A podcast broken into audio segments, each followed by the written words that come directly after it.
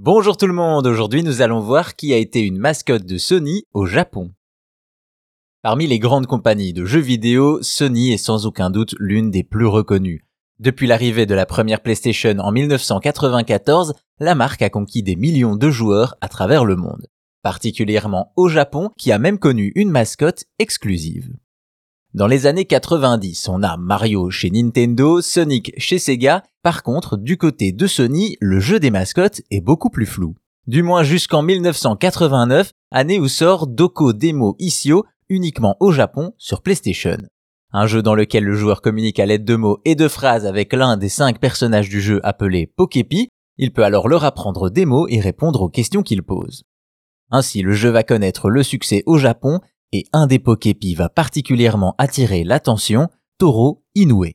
Il s'agit d'un chat à queue blanche avec de grands yeux expressifs et une personnalité enjouée. Un chat qui se tient sur ses deux pattes arrière car son souhait est de devenir humain et donc les imite. Bien entendu, avec une telle description et son côté kawaii, Toro devient rapidement très populaire au Japon.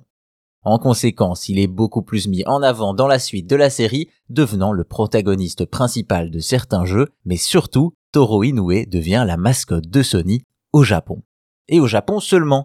En effet, si le reste du monde n'identifie pas le petit chat comme lié à la marque PlayStation, c'est parce qu'il n'a quitté l'archipel que très tard. En effet, ce n'est pas avant la PlayStation 3 que Toro a pu découvrir le reste du monde.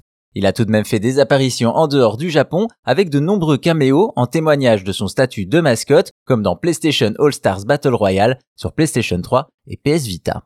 Ainsi, avec ses multiples apparitions et sa personnalité adorable, Toro Inoue est devenu un véritable symbole de la marque PlayStation au Japon, alors qu'il est quasi inconnu pour le reste du monde.